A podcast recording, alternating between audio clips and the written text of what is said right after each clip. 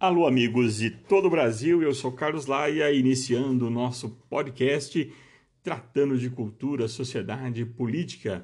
E esse final de semana, os assuntos que dominaram aí as redes sociais, o noticiário, foi justamente o pedido de demissão do ministro, ex-ministro Taixe da Saúde, manifestações em Brasília e a bomba sobre o vazamento da investigação que é, comprometia e compromete até hoje Flávio Bolsonaro, ou seja, vazou que a PF sairia para prender os deputados do Rio de Janeiro em plena campanha do primeiro turno, seguraram uh, esta operação da Polícia Federal, avisaram o Flávio Bolsonaro, o Queiroz sumiu, a filha do Queiroz foi demitida e até hoje nós não sabemos é, esse, o dinheiro que foi parar na conta da primeira-dama, nós não sabemos aonde está o Queiroz, nós não sabemos é, a, a questão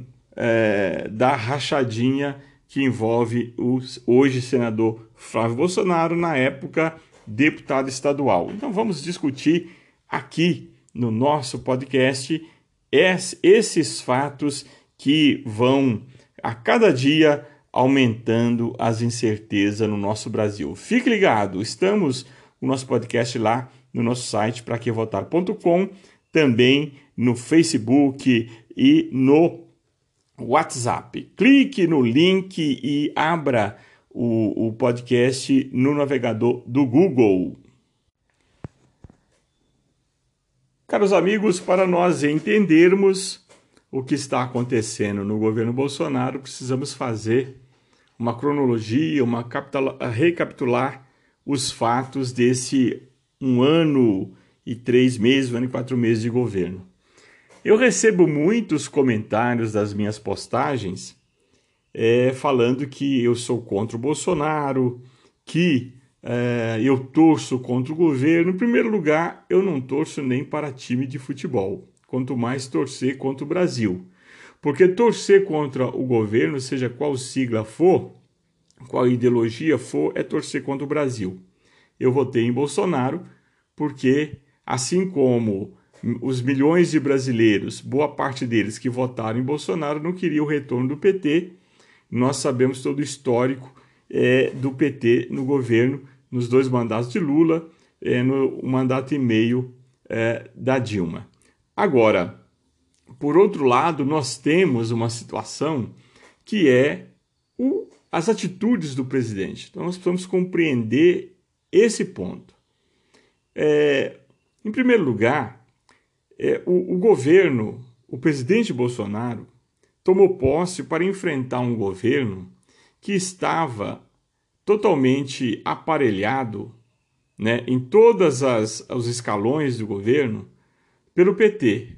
PT, o maior representante da esquerda no Brasil. Dois mandatos de Lula, um mandato e meio de Dilma, o Estado brasileiro totalmente aparelhado pela esquerda, por esquerdistas. Só que o presidente não se preparou para enfrentar esse aparelhamento.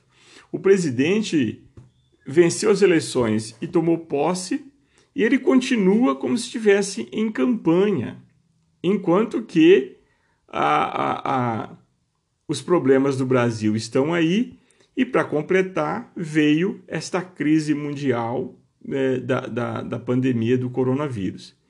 Então, o que prejudica o governo? Em primeiro lugar, o governo nem tem oposição. O PT.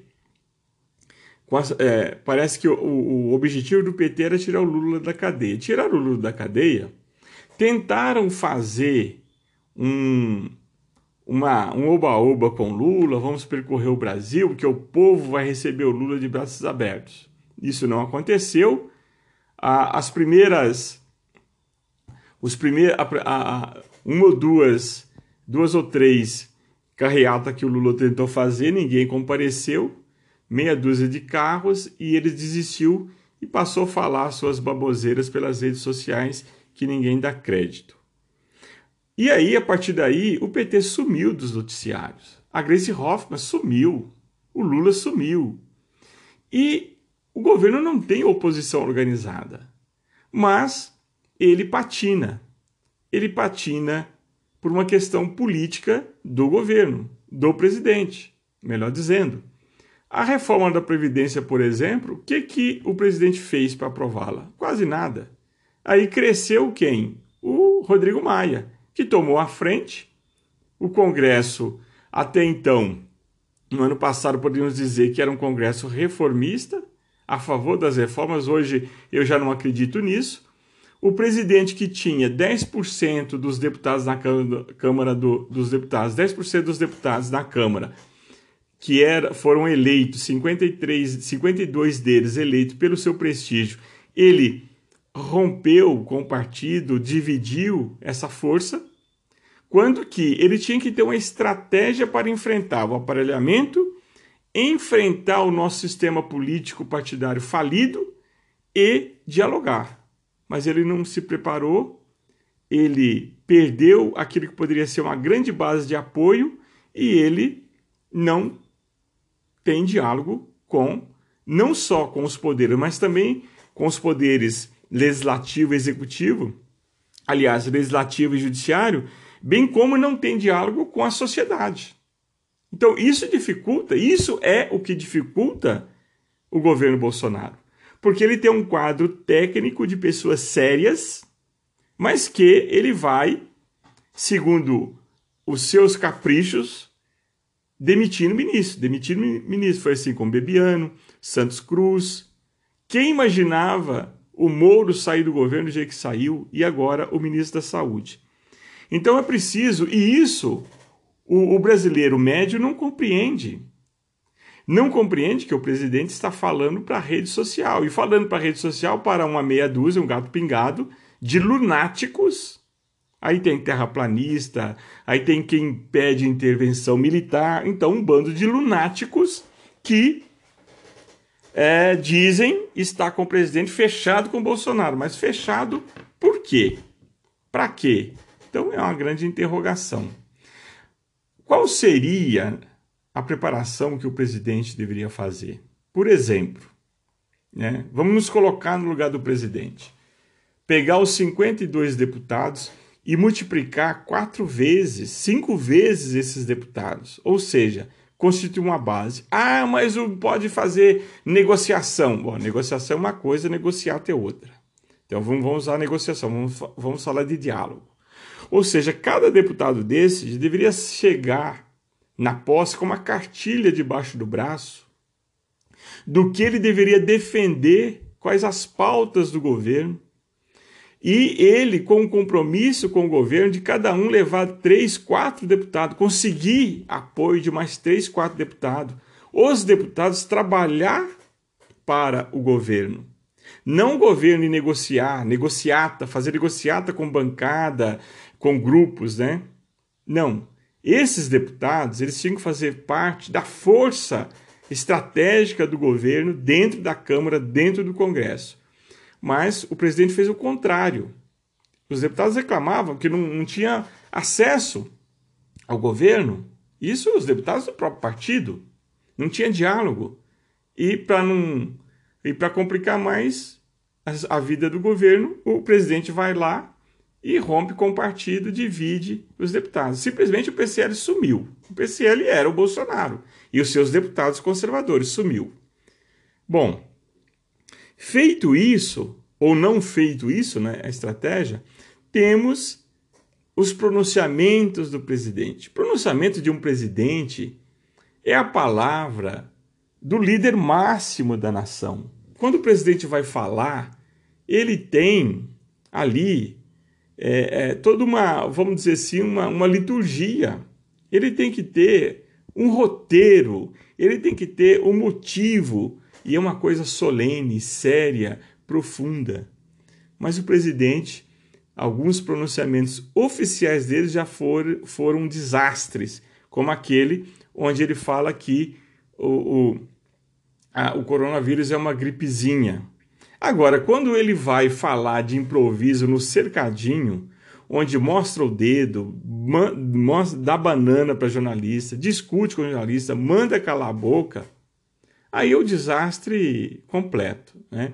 Uma claque montada pessoas que é, parece que é a da turma do, do pão com mortandela do PT, que está ali, mito, mito, aplaudindo, ameaçando o jornalista. Então, isso tudo forma um quadro que deveria nos deixar muito preocupados, perplexos. Em primeiro lugar, por, pelo presidente ter esse tipo de atitude.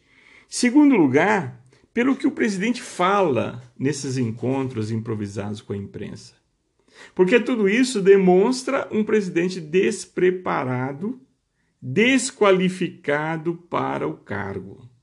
E aí as pessoas dizem, mas isso é uma crítica sua. Não, eu vejo isso nas ruas. De cada 10 pessoas, 6, 7 pessoas veem isso. Se você começa a conversar e dar os argumentos, elas percebem que está acontecendo isso e não concordam.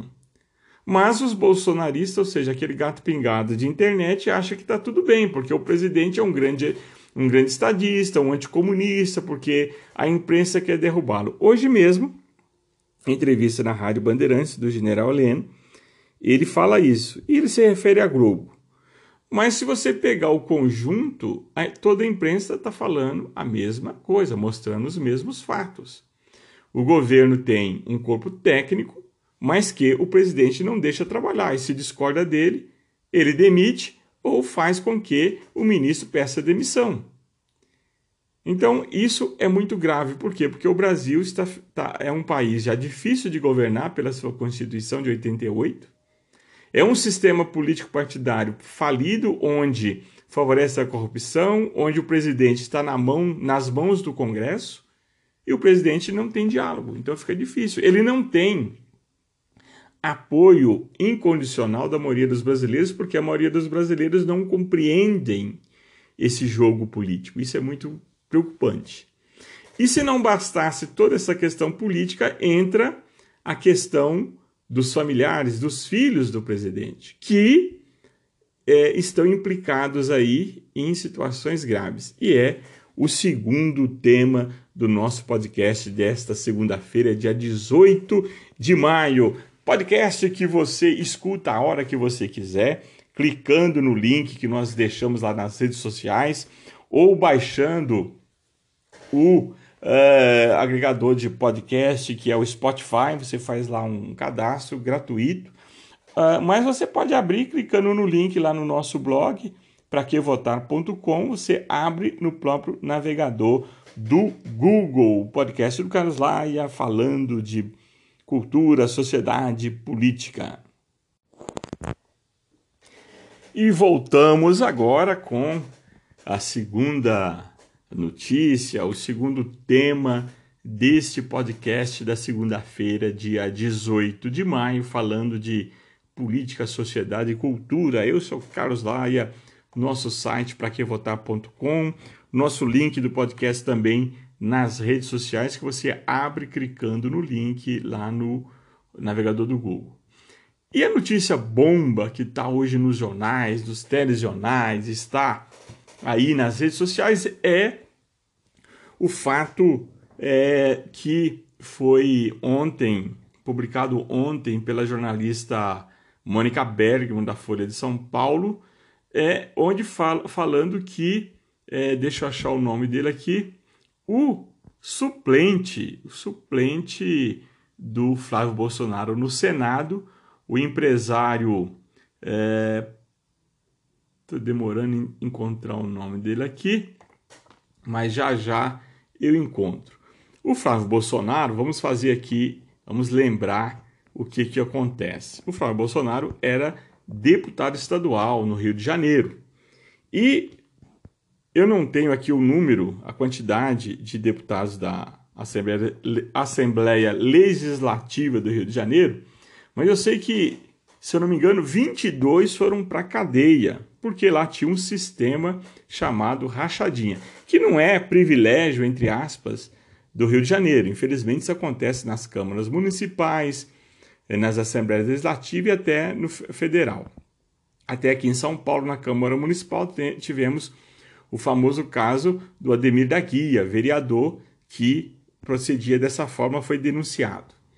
Então, o Flávio Bolsonaro, segundo a Folha de São Paulo, é bom frisar isso, jornalista Mônica Bergamo, o Paulo Preto, se eu não me engano é esse o nome, eu não estou encontrando aqui, eu tenho uma matéria aqui que é só um comentário, não é entrevista, ele, uh, ele afirma que durante o primeiro turno da campanha das eleições, a campanha para o primeiro turno das eleições, Flávio Bolsonaro foi alertado por alguém da Polícia Federal que seria desencadeada uma operação e essa operação levou à prisão dos deputados. Então ele foi avisado que isso ia acontecer, para ele tomar providências.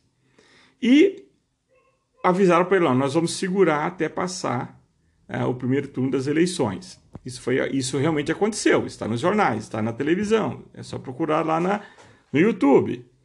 E Quais, quais foram as providências do Flávio Bolsonaro? O Queiroz desapareceu, né?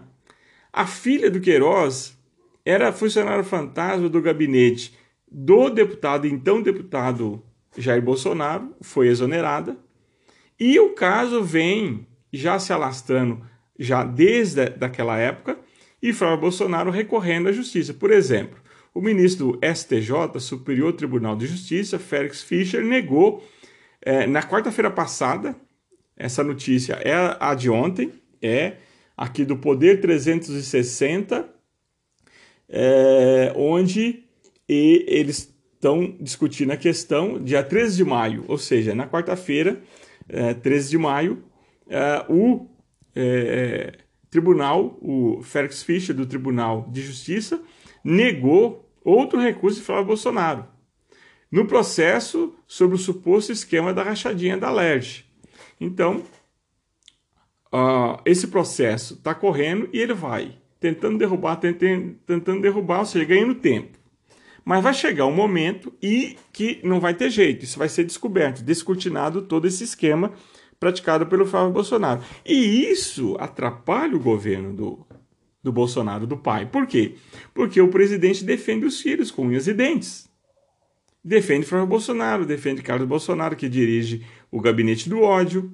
Né? Basta você comentar, escrever governo Bolsonaro, presidente Bolsonaro, você começa a receber um monte de notícias de sites, de blogs, é, com manchetes bombásticas, né, criticando é, os opositores ou defendendo o governo. Então, isso é porque tem um esquema de divulgação de fake news. São os robôs da internet trabalhando, mas por trás tem gente. E esse processo do Flávio Bolsonaro já chegou até no Toffoli, presidente do STF, onde já foi pedido liminar. Onde parece que houve até já a conversinha de pé de ouvido para defender o Flávio Bolsonaro por parte do presidente. Então, esse, esse Paulo, que é o uh, suplente do Flávio Bolsonaro, ele cedeu a casa dele no Rio de Janeiro para ser comitê político do presidente Bolsonaro. E ele é quem faz a denúncia. Por que, que ele está fazendo agora? Será, é, será porque que ele foi tratado igual foram tratado, tratados aqueles que se opuseram ao Bolsonaro pelas é, atitudes do presidente, como Joyce Hassman, o, o Kim Kataguiri, que foi o grande responsável pelo movimento também de rua que elegeu Bolsonaro, ah, o Bebiano, o Santos Cruz, e ele está descontente, e aí ele passou a, a, a, essas informações? Pode ser. Mas o fato é que temos aí esse acontecimento. E o ex-superintendente da Polícia Federal, Carlos Henrique Oliveira, confirmou em depoimento prestado na quarta-feira, dia 13, que o senador Flávio Bolsonaro, filho do presidente Jair Bolsonaro, era investigado em um inquérito em curso na Superintendência da Polícia Federal do Rio de Janeiro. Jornal à tarde, estou aqui com o site aberto à minha frente. Ou seja, há realmente interesse do presidente em trocar o comando da Polícia Federal do Rio de Janeiro, porque o filho está implicado sim no inquérito policial da Polícia Federal.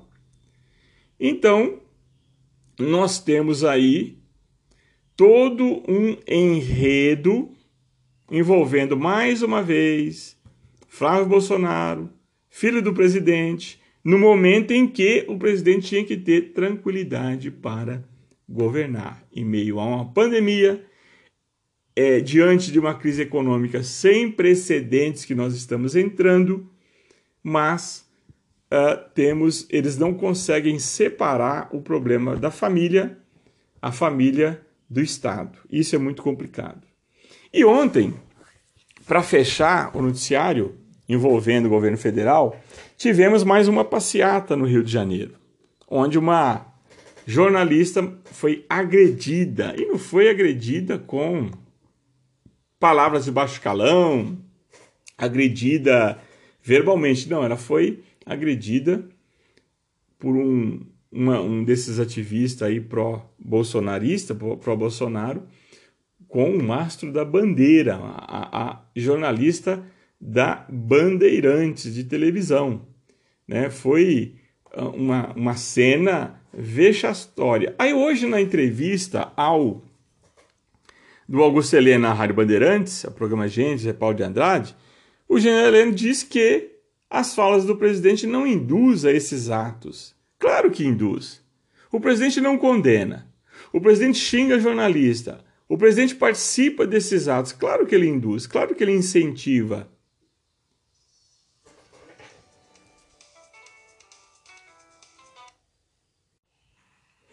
Bom, uma pequena interrupção aqui, me desculpe os ouvintes. Então, a jornalista foi agredida. Claro que o presidente, ele, ele não poderia nem participar dessas manifestações, porque são manifestações pedindo fechamento do Congresso, intervenção militar, né? a não ser que o presidente realmente queira se tornar um ditador. E um, um, uma intervenção militar com a manutenção do presidente, ele se torna um ditador com poderes absolutos, como na Venezuela, como em Cuba. É isso que ele quer? Então, o presidente sim tem responsabilidade nesses atos, nessas nesses atos violentos, nessas manifestações, e é lamentável. Então, eu, o relato aqui da jornalista é, é o seguinte: ó, mais cedo, um pouco antes da chegada do presidente Jair Bolsonaro, a gente se posicionou para fazer uma entrada com vocês. Ela relatando né, que ia fazer uma entrada ao vivo na Bandeirantes. Tivemos alguns problemas técnicos e acabamos saindo do ar um pouquinho. Nesse intervalo, uma das manifestantes, uma das apoiadoras ali do presidente Jair Bolsonaro, que circulava com uma bandeira criticando os profissionais de imprensa, olha que absurdo, se referindo aos jornalistas como lixo, balançava a bandeira e, em determinado momento, ela me acertou com a bandeira na cabeça, contou a repórter. Então isso é um absurdo, por quê? A imprensa a gente responde, a imprensa a gente contra-argumenta, a gente dá a nossa versão. E nunca a imprensa negou ouvir o presidente ou ouvir quem quer que seja do governo, até mesmo os manifestantes. Então essas atitudes têm que ser repudiadas e o presidente tinha que tomar uma atitude de não concordar com esse absurdo que são é, os atos covardes contra a imprensa. Então fica aqui a nossa, o nosso comentário dos, das questões políticas desse final de semana e vamos aguardar o desenrolar desse, desse caso do mais uma um capítulo desse caso do Flávio Bolsonaro e também aguardamos aí o novo ministro da Saúde. E só para lembrar, dois ex-ministros do governo Temer, do Centrão, foram reconduzidos né, aí a estatais, a, a Furnas e a, o Centrão chegando aí para né, o governo Bolsonaro. Vamos ver onde isso vai dar. Ficamos por aqui então, 24 minutos de podcast que você pode ouvir a hora que você quiser, por trechos, etc. É só clicar no link. Eu sou Carlos Laia, falando de cultura, sociedade e política no podcast do Carlos Laia.